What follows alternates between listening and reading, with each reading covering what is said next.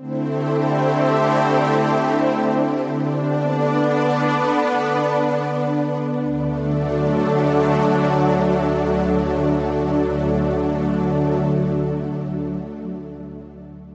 eu tenho pensado muito, queridos, e refletido nesses dias, principalmente, orando, meditando sobre a vida dessa igreja, sobre a vida dessa igreja, dessa comunidade, Ágape.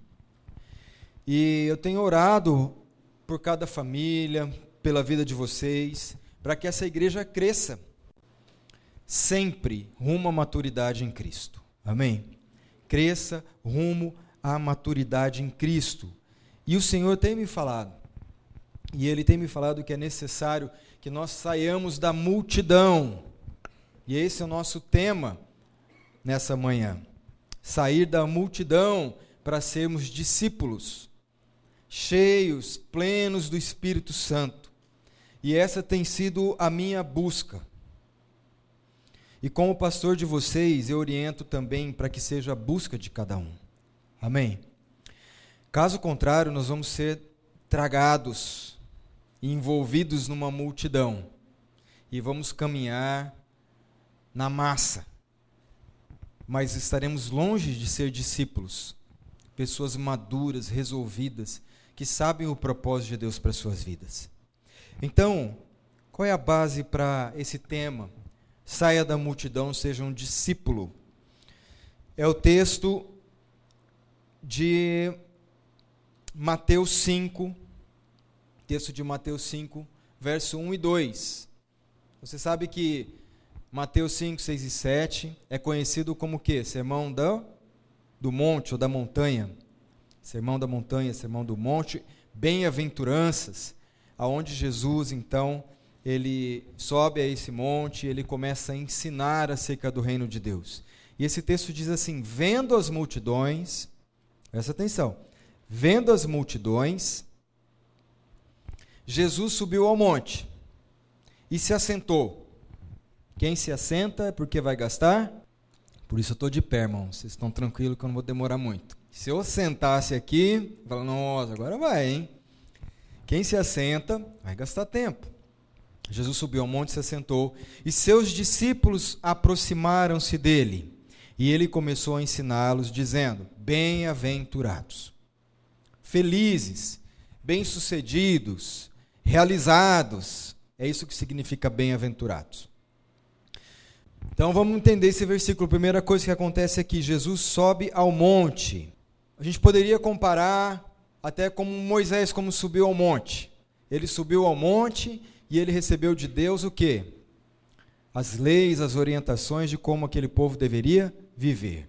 E agora Jesus sobe ao monte também, como que fazendo um paralelo, mas para dizer há uma nova aliança, há um novo jeito de se viver. O reino de Deus já chegou e é assim que se vive o reino de Deus. E Jesus começa a ensinar para aquelas pessoas como é a vida, como se vive o reino. Ainda lá no texto de Lucas 17, que eu ministrei a semana passada, quando Jesus foi questionado acerca da vinda do reino de Deus, ele respondeu: O reino de Deus não se baseia no calendário, nem se alguém quando alguém disser, veja, o reino está aqui ou está ali. Porque o reino de Deus já está entre vocês.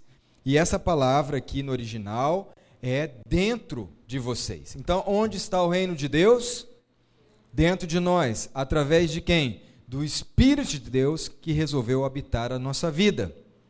Então, quando Jesus está falando, olha, é um novo momento, é uma nova aliança, o reino de Deus já está aqui, ele está dentro de vocês. E a partir de cada um de vocês haverá uma revolução, porque Deus está em vocês, para que verdadeiramente vocês vivam essa plenitude do reino de Deus aqui na terra. Agora, o texto diz que havia uma multidão. Pode até voltar nesse texto aí, Pedro, de Mateus que, que fala ali? Que Jesus viu, viu as multidões. As multidões sempre vêm com expectativas. As multidões desejam curas, milagres. A multidão geralmente é muito curiosa. Multidão normalmente quer ver o show. Se você parar, começar ali, parar no meio da rua, começar a olhar para cima, chegar mais dois ou três, começar a olhar para cima, vai aglomerar um bocadinho de gente, vai virando uma multidão olhando para cima. Eles vão começar, o que está tá acontecendo? Né? E se, se, você fala assim, não, eu só tô, olhei para cima aqui, vai acabar aquela, aquela reunião ali. Porque a multidão se aproxima por uma curiosidade. Se tiver alguém fazendo um show ainda, aí sim que vai aglomerando. Você vê isso em muitos lugares, onde alguém lá está fazendo alguma uma arte, um, um show, alguma coisa, e as pessoas começam a chegar e a se aproximar e vai formando uma multidão. Lá é, em São Paulo, você vê muito isso daí, lá no, no, centro, né? De repente você vê um bocado de gente, você para lá também, o que está acontecendo aqui? Tem um camarada fazendo alguma coisa lá. Multidão vem muitas vezes por essa motivação. É errado desejar cura, milagre? Não, nada disso. Multidão está tão somente nessa perspectiva. E a pergunta da multidão é: Jesus, o que você pode fazer por mim? A multidão sempre traz essa pergunta: Jesus, o que você pode fazer por mim? Eu vim buscar alguma coisa que você pode fazer por mim. Mas é interessante que esse texto diz que Jesus, vendo as multidões, subiu ao monte. E quem que se aproximou dele? Quem se aproximou? Os discípulos. Seus discípulos aproximaram-se dele. Aqui a gente vê uma diferença entre discípulo e multidão. É como se tivesse um bocado de gente e aí sai aquelas pessoas que estão interessadas em aprender. A diferença entre o discípulo e a multidão é que o discípulo faz outra pergunta. Não é a pergunta da multidão, Jesus, o que você pode fazer por mim? A pergunta do discípulo é: como eu posso me parecer mais com Jesus? Amém? O discípulo está ali, como eu posso me parecer mais com ele? Como eu posso realizar as coisas que ele realiza? Como eu posso me comportar como ele se comporta? E é esse o poder do Evangelho que pode acontecer em você e a partir de você, porque o reino de Deus está em nós. Discípulos não são autossuficientes. Tipo, eu já sei tudo, está tudo resolvido, mas eu tenho uns problemas aqui, Jesus precisa resolver para mim. Discípulo possui um coração de aprendiz, um desejo de aprender e de se tornar como seu mestre. E essa é a grande diferença. E Jesus começa a falar das bem-aventuranças. E ele fala, pelo menos aqui, nove bem-aventuranças. E é interessante que as bem-aventuranças são o contrário da, daquilo que a gente vê no nosso mundo, no nosso sistema de viver ele fala que felizes são os pobres de espírito. Ele fala que felizes são os que choram. Felizes são os mansos, os que têm fome e sede de justiça. Bem-aventurados são os misericordiosos, os limpos de coração, os pacificadores. Felizes são os que sofrem perseguição por causa da justiça e perseguição e injúrias por seguir a Jesus. Você fala, meu Deus, Jesus está falando de algo que não é o curso desse mundo. Como pode ser feliz aqueles que são pobres de espírito? Como pode ser feliz aqueles que choram? Sabe, porque Jesus não fala de algo que você precisa fazer ou se tornar. Quando a gente ouve essas bem-aventuranças, a gente bate com a nossa humanidade, nós falamos, como viver isso? Mas Jesus não fala de algo que você precisa fazer ou se tornar, ele fala daquilo que você é. Versos 13 e 14, um pouquinho para frente, ele fala: Vocês são o sal da terra, vocês são a luz do mundo. Então, nesse sermão da montanha, ele está falando: Vocês são, porque o reino de Deus já chegou e o reino está dentro de vocês. Por isso vocês são. Por isso você é esse pobre de espírito, você chora, você é manso, você tem fome de ser e fome e sede de justiça, porque tudo isso está em você a partir do reino de Deus, do Espírito de Deus que habita em você. Ou seja, em Cristo nós somos tudo isso que Jesus nos apresenta. E Jesus, na verdade, está dizendo quem somos nós em Cristo. Por isso que o reino de Deus está em nós. O viver como a multidão é um viver de expectativa, é um viver de carências, é um viver que vem cobrar algo que lhe falta. É achar sempre que nos falta algo. E isso vai nos levar a uma vida religiosa. Eu venho para buscar, eu venho para receber, porque sempre me falta algo. E se deixar, queridos, a gente acaba vivendo dessa maneira. A gente acaba vindo para a igreja nessa perspectiva. Está me faltando algo e eu venho com uma carência, eu venho com uma expectativa de receber algo. O reino de Deus diz: você já tem, porque é filho. Só precisa o quê? Depender de Deus. Só precisa o quê? Ser cheios do, do Espírito Santo. Só precisa o quê? Acreditar, crer e materializar, colocar em prática tudo que você vai aprendendo e descobrindo de quem é filho de Deus, de quem já recebeu, de quem tem o reino dentro de si. Se Jesus falou que o reino de Deus estaria em nós, então eu tenho que descobrir como é o reino de Deus, como que eu vivo isso.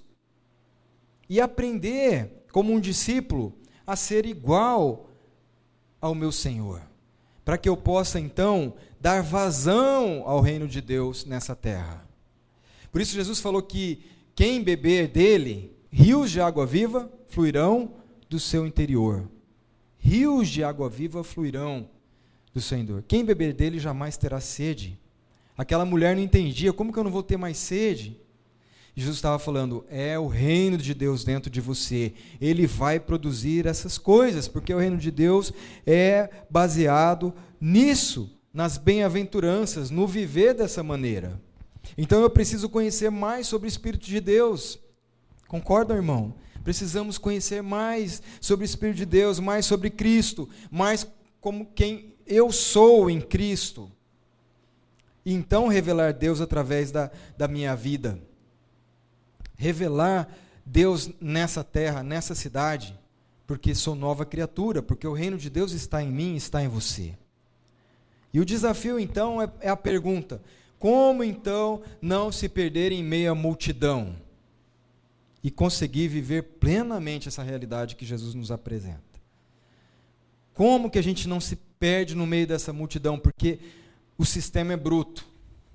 Quando a gente menos vê, a gente está envolvido numa cultura, num jeito de se viver. A cultura vai impondo esse jeito de viver e quando a gente menos espera, um monte de lixo está entrando na nossa casa, na nossa vida, através das mídias, através de TV, através de programas, através de tanta coisa. Vai entrando, vai entrando, vai entrando, e você vai tomando a forma desse século, desse mundo. Mas o apóstolo Paulo fala: não vos conformeis, não tome a forma desse mundo. Mas o que? Renovais a vossa mente pela palavra de Deus. E é isso que nós precisamos fazer, renovar a nossa mente todos os dias. Mas como viver essas coisas? Como, por exemplo, ser pobres de espírito? Pobres de espírito são aqueles filhos de Deus que são desprovidos, desapegados da autossuficiência, do orgulho. Pobres de espírito é aqueles que entendem que não tem nada para oferecer. O que é um pobre? Ele não tem nada. E um pobre de espírito? Eu não tenho nada para oferecer por mim mesmo. E eu tenho que reconhecer, e isso é uma atitude de arrependimento. Nós aprendemos aqui que arrependimento tem que acontecer antes. É você entender, eu não tenho nada a oferecer por mim mesmo. Por isso, os pobres de espírito não são orgulhosos, não são altivos, não se acham dono da bola, dono da vez, porque nada deve fazer sentido e nada faz sentido ou tem valor comparado a Cristo. E é esse entendimento que nós temos que ter. Paulo ministra aos Filipenses, capítulo 3, versículos 7 a 9, que ele atingiu isso. Como? Ele fala assim: no passado, todas essas coisas valiam muito para mim. Muitas coisas tinham um extremo valor e, um, e, e, e conduziam a minha vida. Mas agora, por causa de Cristo, considero que não tem nenhum valor. E não somente essas coisas, mas considero tudo uma completa perda, comparado com aquilo que tem muito mais valor. O que é conhecer completamente Cristo Jesus. Conhecer completamente a Cristo Jesus, o meu Senhor. E eu joguei tudo fora, como se fosse lixo, a fim de poder ganhar a Cristo e estar unido com Ele. Amém? É disso que nós estamos falando, irmãos. É disso, é desse compromisso, é dessa maturidade, é de conhecer cada vez mais a Cristo Jesus, porque Ele falou que habitaria em nós. Então nós precisamos conhecer. Nós não precisamos vir só para buscar segundo as nossas carências, mas para conhecer todo o potencial que foi colocado nas nossas vidas. Ele fala: Felizes os que choram. Como chorar e ser feliz? Não é uma coisa contrária. Mas felizes são aqueles que sentem a dor do mundo. Felizes são aqueles que são que colocam a dor do outro no seu coração. Eu vou dar algum exemplo com alguma estatística aqui da Organização Mundial da Saúde. Só um exemplo nessa área aqui que eu peguei. Organização Mundial da Saúde, nos últimos anos, uh, houve um aumento de 43,5% no consumo de bebidas alcoólicas em brasileiros acima de 15 anos, adolescentes para jovens. Aumento de 43,5% no consumo de bebidas alcoólicas. O consumo do álcool é um dos maiores problemas de saúde pública no mundo. É a droga que mais causa dano social no Brasil. A pesquisa analisou 365 mortes num período de 19 meses entre homicídios, acidentes de trânsito e suicídio, todos relacionados ao álcool. O estudo feito pela Faculdade de Medicina da USP, mais de 61% dos casos de suicídio tinham álcool no sangue.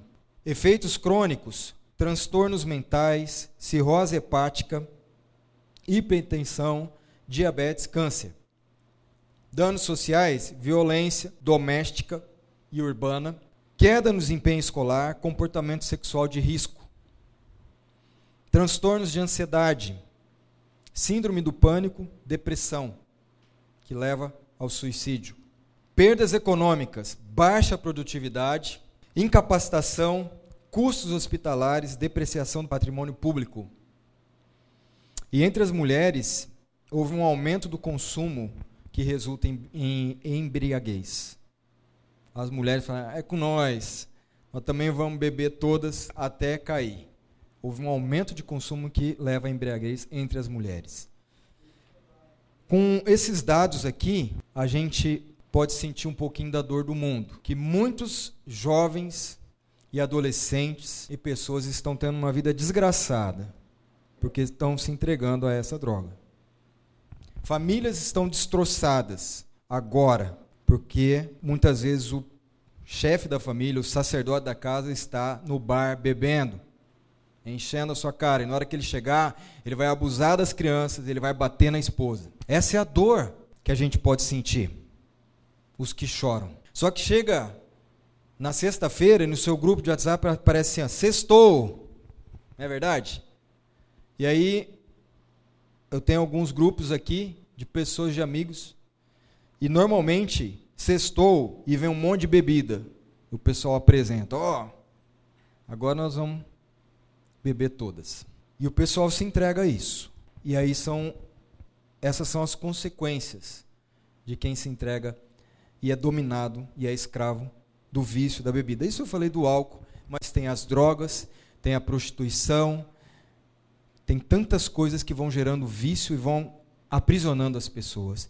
E você pode sentir a dor do mundo. Essas pessoas estão caminhando para o inferno. Mas você fala, ah, mas eu, não tenho nada a ver com isso. Eu estou vivendo minha vida aqui. Mas você tem filhos. Seus filhos vão para a escola. Qual a certeza de que eles estarão extremamente protegidos? Qual a certeza que eles não escolherão um caminho desse? Qual a certeza que voltando da escola um cara encharcado com a cabeça de álcool não vai atropelar uma criança dessa e levar ela a óbito? Qual a certeza que nós temos?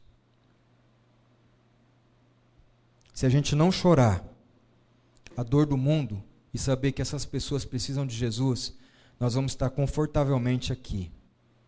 Às vezes, nem tanto aqui. Quando der, eu vou. E Jesus quer nos trazer essa consciência do que o reino de Deus está dentro de nós, para que nós choremos por essas pessoas. Talvez você conheça muitas delas que estão refém dessa vida. E de outras coisas que eu não apresentei aqui, né, queridos? O que fazer então? O que, que os discípulos cheios do Espírito fazem? Jesus não pediu que a gente fizesse muita coisa, porque a gente acha que tem que fazer muita coisa. Não.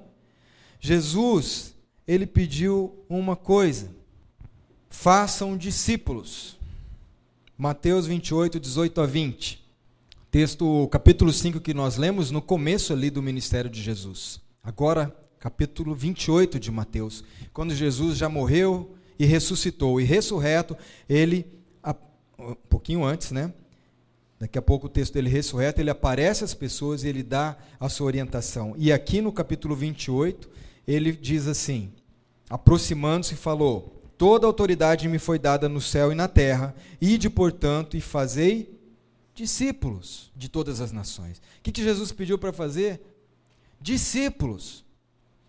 E à medida que você fizer discípulo, batiza em nome do Pai, do Filho e do Espírito Santo. O que, que é esse batismo? Em nome do Pai, do Filho e do Espírito Santo. Faça seguidores de Cristo e cele essa nova vida. Em nome do Pai, que é amor. Que eles entendam que Deus é amor que Deus está de braços abertos para recebê-los do jeito que eles estão. Que não há uma cobrança, que não há um dedo apontado acusando o seu pecado. Mas que Deus te recebe como você vem. Pecador, cheio de falhas, mas Ele é amor. E ele, o que Ele mais deseja é ter você nos seus braços. E esse batismo também fala do Filho. E fala da graça, em nome do Filho, é, é a graça e a graça é a salvação por meio de Cristo Jesus, por meio do Filho que se deu em favor de nos salvar. Ele morreu na cruz por nós, ele derramou o seu sangue para nos salvar. Isso é graça, favor imerecido. Nós não merecíamos, nós estávamos perdidos em nossos pecados e delitos, mas ele nos tirou das trevas para a luz. Isso é graça. A gente às vezes enche o peito achando que nós somos alguma coisa, nós não somos nada, irmãos. Nossa vida é o pó. Mas pela graça de Deus nós estamos aqui.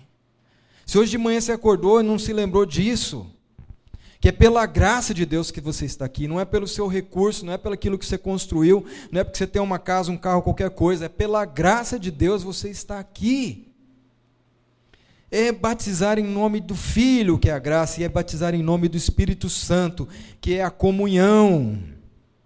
Ele nos fez não para viver para a gente mesmo, para nós mesmos, segundo os nossos interesses, para o nosso egoísmo, para satisfazer as nossas necessidades. Ele nos fez, nos fez para desfrutarmos de uma comunhão, comunhão com o Espírito, e o Espírito gera uma comunhão entre a gente.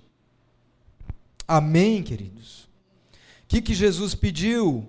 O que, que a gente precisa fazer? Não é muita coisa, não. É fazer discípulos, seguidores de Cristo. As pessoas têm que olhar para a sua vida, ver Deus na sua vida, ver graça na sua vida, ver amor na sua vida, ver comunhão, disposição. Elas têm que ver na sua vida Cristo. E assim você possa conduzi-las também a ser seguidores do mesmo Deus, do mesmo Cristo que habita em você. E aí, uma vez que eles falarem, eu estou nessa, eu quero ser um seguidor de Cristo, vamos batizar você. Como um sinal de que você vai morrer para a sua velha natureza, mas você vai levantar para ser novo em Cristo Jesus, uma nova criatura, e vai viver na mesma dimensão. E depois, ensinar a guardar todas as coisas que eu tenho ordenado. Ensinando-os a guardar todas as coisas que tenho ordenado. E Jesus falou: E eis que estou convosco todos os dias até a consumação do século. Amém. Todos os dias Ele está com a gente se a gente viver nessa, nessa pegada, se a gente viver alinhado com Deus. Todos os dias. Ensinar a guardar todas as coisas, ensinar a palavra, ensinar as pessoas a meditar na palavra, se encher da palavra, aprender da palavra, porque é assim que nós seremos cheios do Espírito para viver essa vida. E há uma promessa então. A promessa é o Espírito Santo, o Espírito de Deus. E o Espírito Santo é a terceira pessoa da Trindade. Nós falamos Deus Pai, Deus Filho e Deus Espírito Santo. Quando a gente aprendeu que o Espírito Santo é a terceira pessoa da Trindade, parece que para a gente ele está no terceiro lugar. Sabe o pódio, primeiro, segundo, terceiro? Parece que o Espírito Santo tem medalha de bronze. Por que eu estou falando isso? Porque parece que a gente é, vai sempre orar a Deus, vai orar em nome de Jesus, mas a gente acaba se esquecendo do Espírito Santo, de desfrutar da comunhão com o Espírito de Deus. Porque Deus enviou o seu Filho, Jesus veio como homem, nasceu, viveu entre os, os, os humanos, cumpriu a sua missão, morreu na cruz, ressuscitou, falou: agora eu vou junto ao Pai. Eu vou voltar para levar a igreja, mas eu vou junto ao Pai. Mas vocês não vão ficar o quê? Desamparados, não vão ficar órfãos, porque virá o Consolador, o Espírito Santo, e ele estará em vós. O reino de Deus está em vós através do Espírito Santo. Então, ele não é medalha de bronze, ele é uma pessoa. E uma pessoa que você pode desfrutar de uma comunhão diária. Amém, queridos? Mas nós nos esquecemos dele. Nós não podemos nos esquecer da comunhão com o Espírito. Atos 1:8. E com isso eu vou caminhando para encerrar. Atos 1:8. Mas receberei poder ao descer sobre vós o Espírito Santo e sereis o que? Minhas testemunhas, tanto em Jerusalém como em toda a Judéia e Samaria até os confins da terra. Ora, ele diz então, e aqui, Atos 1, Jesus, antes de subir aos céus, ele apareceu para muitas pessoas durante 40 dias, e agora, diante de 500 pessoas ou mais, ele deixa essa palavra, e depois ele é elevado aos céus. Recebereis poder ao descer sobre vós o Espírito Santo e serei minhas testemunhas, tanto em Jerusalém, como em toda a Judéia, Samaria e até os confins da terra. E aqui, Lucas, que escreveu Atos, usa a palavra dinamis para poder, recebereis poder. Dinamis é poder sem limites. Diga aí, poder sem limites. Poder sem, sem limites é a melhor palavra. Há várias palavras no grego para representar poder, mas essa palavra representa a ação poderosa do Espírito Santo na sua vida, sem limites. E ele nos chamou, então ele nos deu esse poder. Diz que nós receberíamos esse poder. Poder para quê, irmãos? Poder para fazer um show? Poder para demonstração? Você acha que Jesus fazia show? Não. Jesus saía, quando acontecia alguma coisa, ele curava alguém, ele saía imediatamente. Jesus não estava fazendo show, Jesus estava fazendo a vontade do Pai, glorificando a Deus em todo o tempo. Receber poder, para quê? Para achar que eu sou maior, ou melhor, ou mais santo que você? Que eu tenho mais poder que você, que eu estou mais próximo de Deus? Não. Poder para quê, gente? O que, que o texto diz? Poder para ser testemunhas. Testemunhas. O que, que uma testemunha faz? A gente tem advogados aqui. Testemunha depõe. Ele tem que contar o que ele viu e ouviu, não é, seu Caput? Isso é uma testemunha.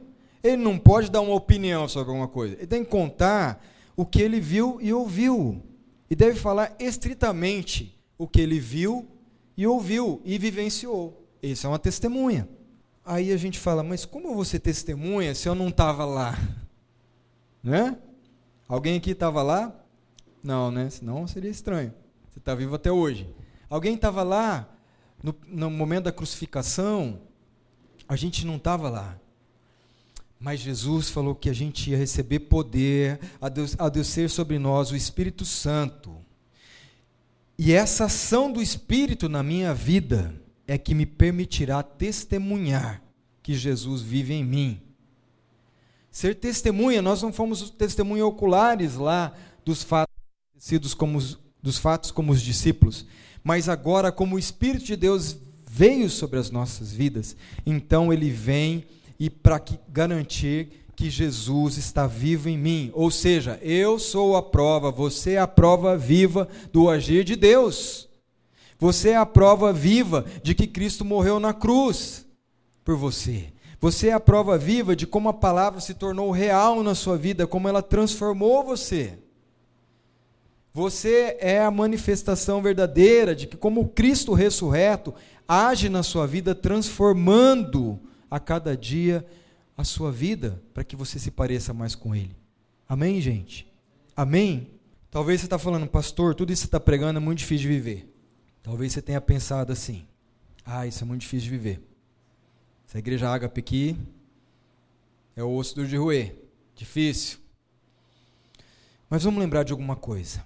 Os discípulos de Jesus foram homens que andaram cerca de três anos, três anos e meio com Jesus. Eles conheceram Jesus intimamente. Estiveram próximo todo dia, todo tempo com ele. Foram ensinados por ele, ouviram seus sermões, viram seus milagres, viram seu sofrimento, morte, ressurreição e ascensão. Eles viram tudo isso.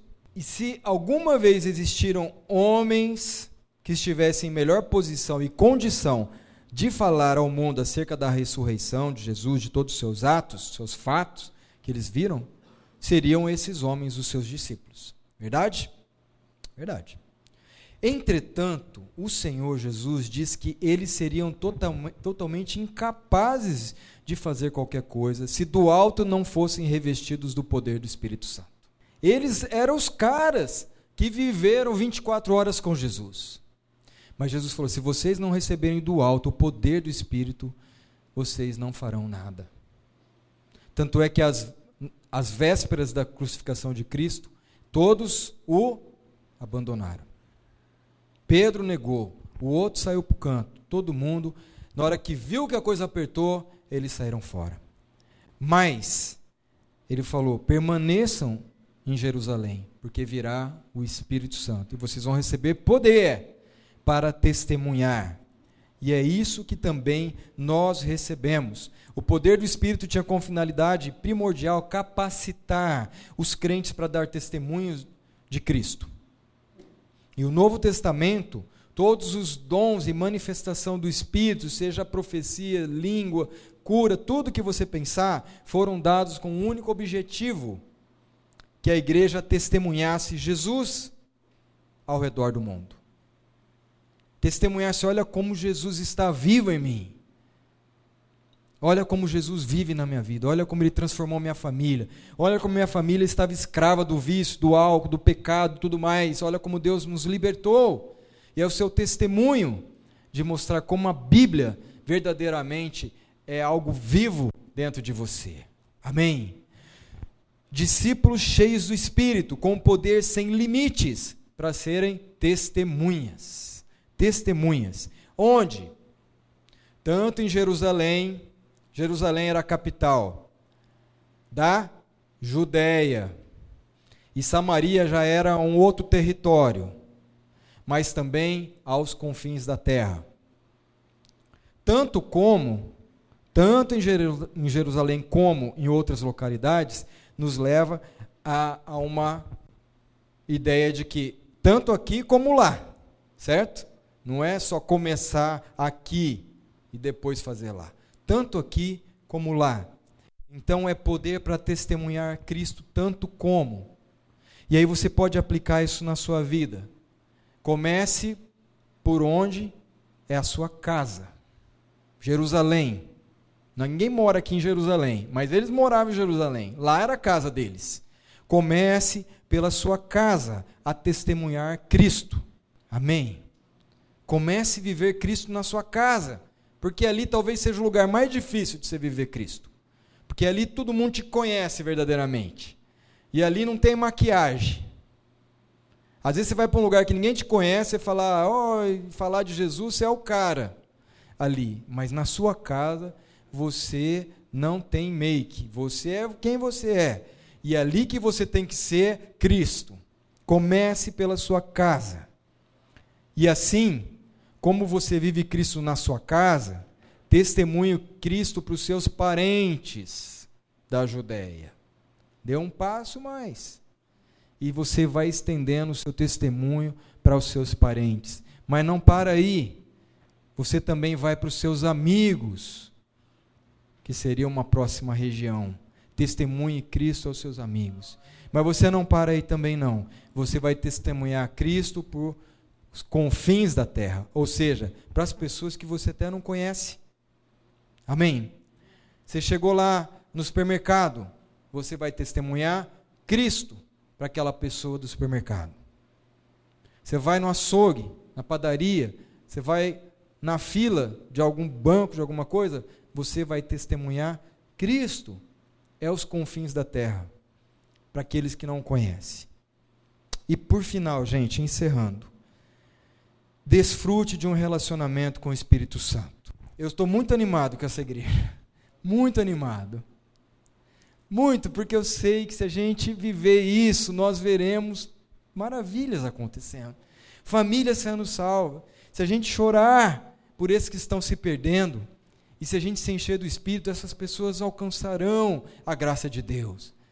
Se a gente viver isso nessa plenitude do Evangelho, não calar a nossa boca, não calar o nosso testemunho, nós veremos outras famílias aqui com a gente. Você crê nisso? Eu creio nisso. Porque é Deus, é Deus que realiza a sua obra. A gente só não pode é bloquear a ação de Deus. A gente só não pode servir de uma pedra de tropeço. A gente tem que estar cheio do Espírito Santo. Então, eu vou te dizer isso. Tenha um tempo devocional. Um tempo devocional. Um tempo, um lugar, a Bíblia aberta. E fale com o Espírito de Deus. Every day. Todos os dias, nós precisamos ser cheios do Espírito de Deus. O reino de Deus está em nós. Mas se nós apagarmos essa chama, a gente se envolve com a multidão, fica no meio da multidão e começa a viver segundo as nossas carências. Deus me falta isso, Deus me falta aquilo, eu não consigo viver assim, eu estou estressado, eu não sei o que fazer, esse meu filho acaba comigo, essa minha esposa me acaba, esse meu marido me detona. E você começa só, só vir para falar para Deus que você está faltando coisa. E porque você entrou no meio da multidão. Jesus, vendo as multidões, subiu ao monte. E se aproximaram deles os discípulos. Multidão não se aproxima. Multidão, quando chega, que é algo que lhe interesse. Se você tirar aquilo que, que é o açucrinha para a multidão, eles vão embora. O discípulo permanece. Quer um? Mais um toquinho só? Lembra da multiplicação dos pães? Quem que estava lá? Uma multidão. Jesus atendeu a multidão? Sim. Curou, ensinou. Estou falando, ó, oh, multidão é pecado. Não. Jesus atendeu a multidão. Para que multi, da multidão saíssem o quê? Seguidores. A multidão estava lá, ficou tarde, todo mundo com fome houve uma maravilha. Cinco pães e dois peixes alimentaram mais de 10 mil, 12 mil pessoas. Tá. Aí, o que, que essa multidão quis fazer, gente? Vocês lembram? Queriam falar: nossa, vamos levar Jesus para ser o nosso governador, nosso rei. Ele tem que assumir aqui, ele tem que destronar agora o governo romano. Cara, você pega pão e o pão não acaba, você pega peixe, o peixe não acaba. Esse cara tem poder para chegar e falar assim: ó, Romanos, vaza, eu cheguei. Aí alguém vai, ah, não, mas o que, que você está fazendo aqui? Pá, solta um raio, cai um morto, solta uma teia do homem de aranha, fica três presos ali, acabou. Quem que vai fazer mais alguma coisa? Ninguém. Mas Jesus não veio pelo poder de coação, mas pela autoridade. Então, na hora que eles querem levar Jesus para ser o governador deles, ele ó, despede a multidão, papapá, e ele sobe ao monte, passa e fica lá orando. Fica lá orando, até entrar na madrugada. E os discípulos falam, Jesus, mano, vamos para o outro lado do mar da Galileia. Não, vocês vão na frente. E aí, depois eu vou. Então eles vão antes, e Jesus depois vai. Mas Jesus, em vez de ir de barco, prefere ir caminhando sobre as águas, né, gente? Nada melhor que isso. E ele vai caminhando sobre as águas.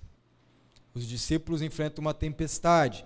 Jesus acalma a tempestade. E depois eles vão pro, no outro dia eles estão do outro lado do mar da Galileia, da região que eles estavam. Quem que chega lá no outro dia? Hã? A multidão dos, da cesta básica, dos pães e peixes. Ó, nós viemos para o café da manhã. E aí, Jesus começa a falar um discurso profundo. Ele fala: Eu sou o pão da vida. E aí ele começa a falar: vocês precisam sair da multidão, se tornar discípulos. E começa a falar, e começa a falar. E aí, eu sou o pão que desceu do céu, eu sou o pão da vida. Se vocês não se alimentarem de mim, vocês não vão ter vida. Porque ele está falando para a galera que veio buscar o pão físico. Ele falou: vocês precisam do pão espiritual, daquele que verdadeiramente vai mudar a vida de vocês. Mas aí o que acontece, gente? Na sequência, a multidão vai saindo. Vão saindo todos, vão saindo, vão saindo, vão saindo. Provavelmente aquelas 10, 12 mil pessoas que estavam no dia anterior saem. E aí vem uma pergunta clássica. Jesus vira e só está os seus discípulos. E ele fala: E vocês também vão embora? E aí Pedro tem uma iluminação de Deus e ele fala: Para onde iremos nós? Só tu, tu tens as palavras de vida. Aleluia. Só sobraram os discípulos. Então, querido, desfrute de um relacionamento com o Espírito Santo. Saia da multidão, torne-se um discípulo, um seguidor de Cristo, para você ter sua vida parecida com Ele. Tenha um tempo devocional, porque isso nos fará parecidos com Cristo. Ó, um tempo, um lugar, a Bíblia aberta e uma disposição de orar. Fale com o Espírito de Deus, ele habita em você, ele falará com você. Ele vivificará a palavra e vai falar com você. Amém? Vamos fazer isso? Vamos nos comprometer a isso? Todos os dias, converse com o Espírito Santo. Todos os dias. Ele é uma pessoa, ele é seu amigo. A Bíblia diz que ele é o consolador, o amigo fiel presente, que te conduz sempre à verdade. O que, que é a verdade nesse tempo que a gente vive? Que cada um tem a sua verdade. Cada um fala, não, a verdade é isso aqui que eu vivo. Aí o outro fala, não, a verdade é isso aqui. Quem vai te levar à verdade de Deus? O Espírito Santo. Converse o dia todo. Comunhão com o Espírito Santo. Você pode tempo inteiro. Você está fazendo uma atividade, você está dirigindo, você está indo para um lugar, você está fazendo outra coisa, você pode estar tá conversando com o Espírito Santo, porque ele habita a sua vida. Amém. Amém e amém. Que Deus nos abençoe a viver nessa dimensão.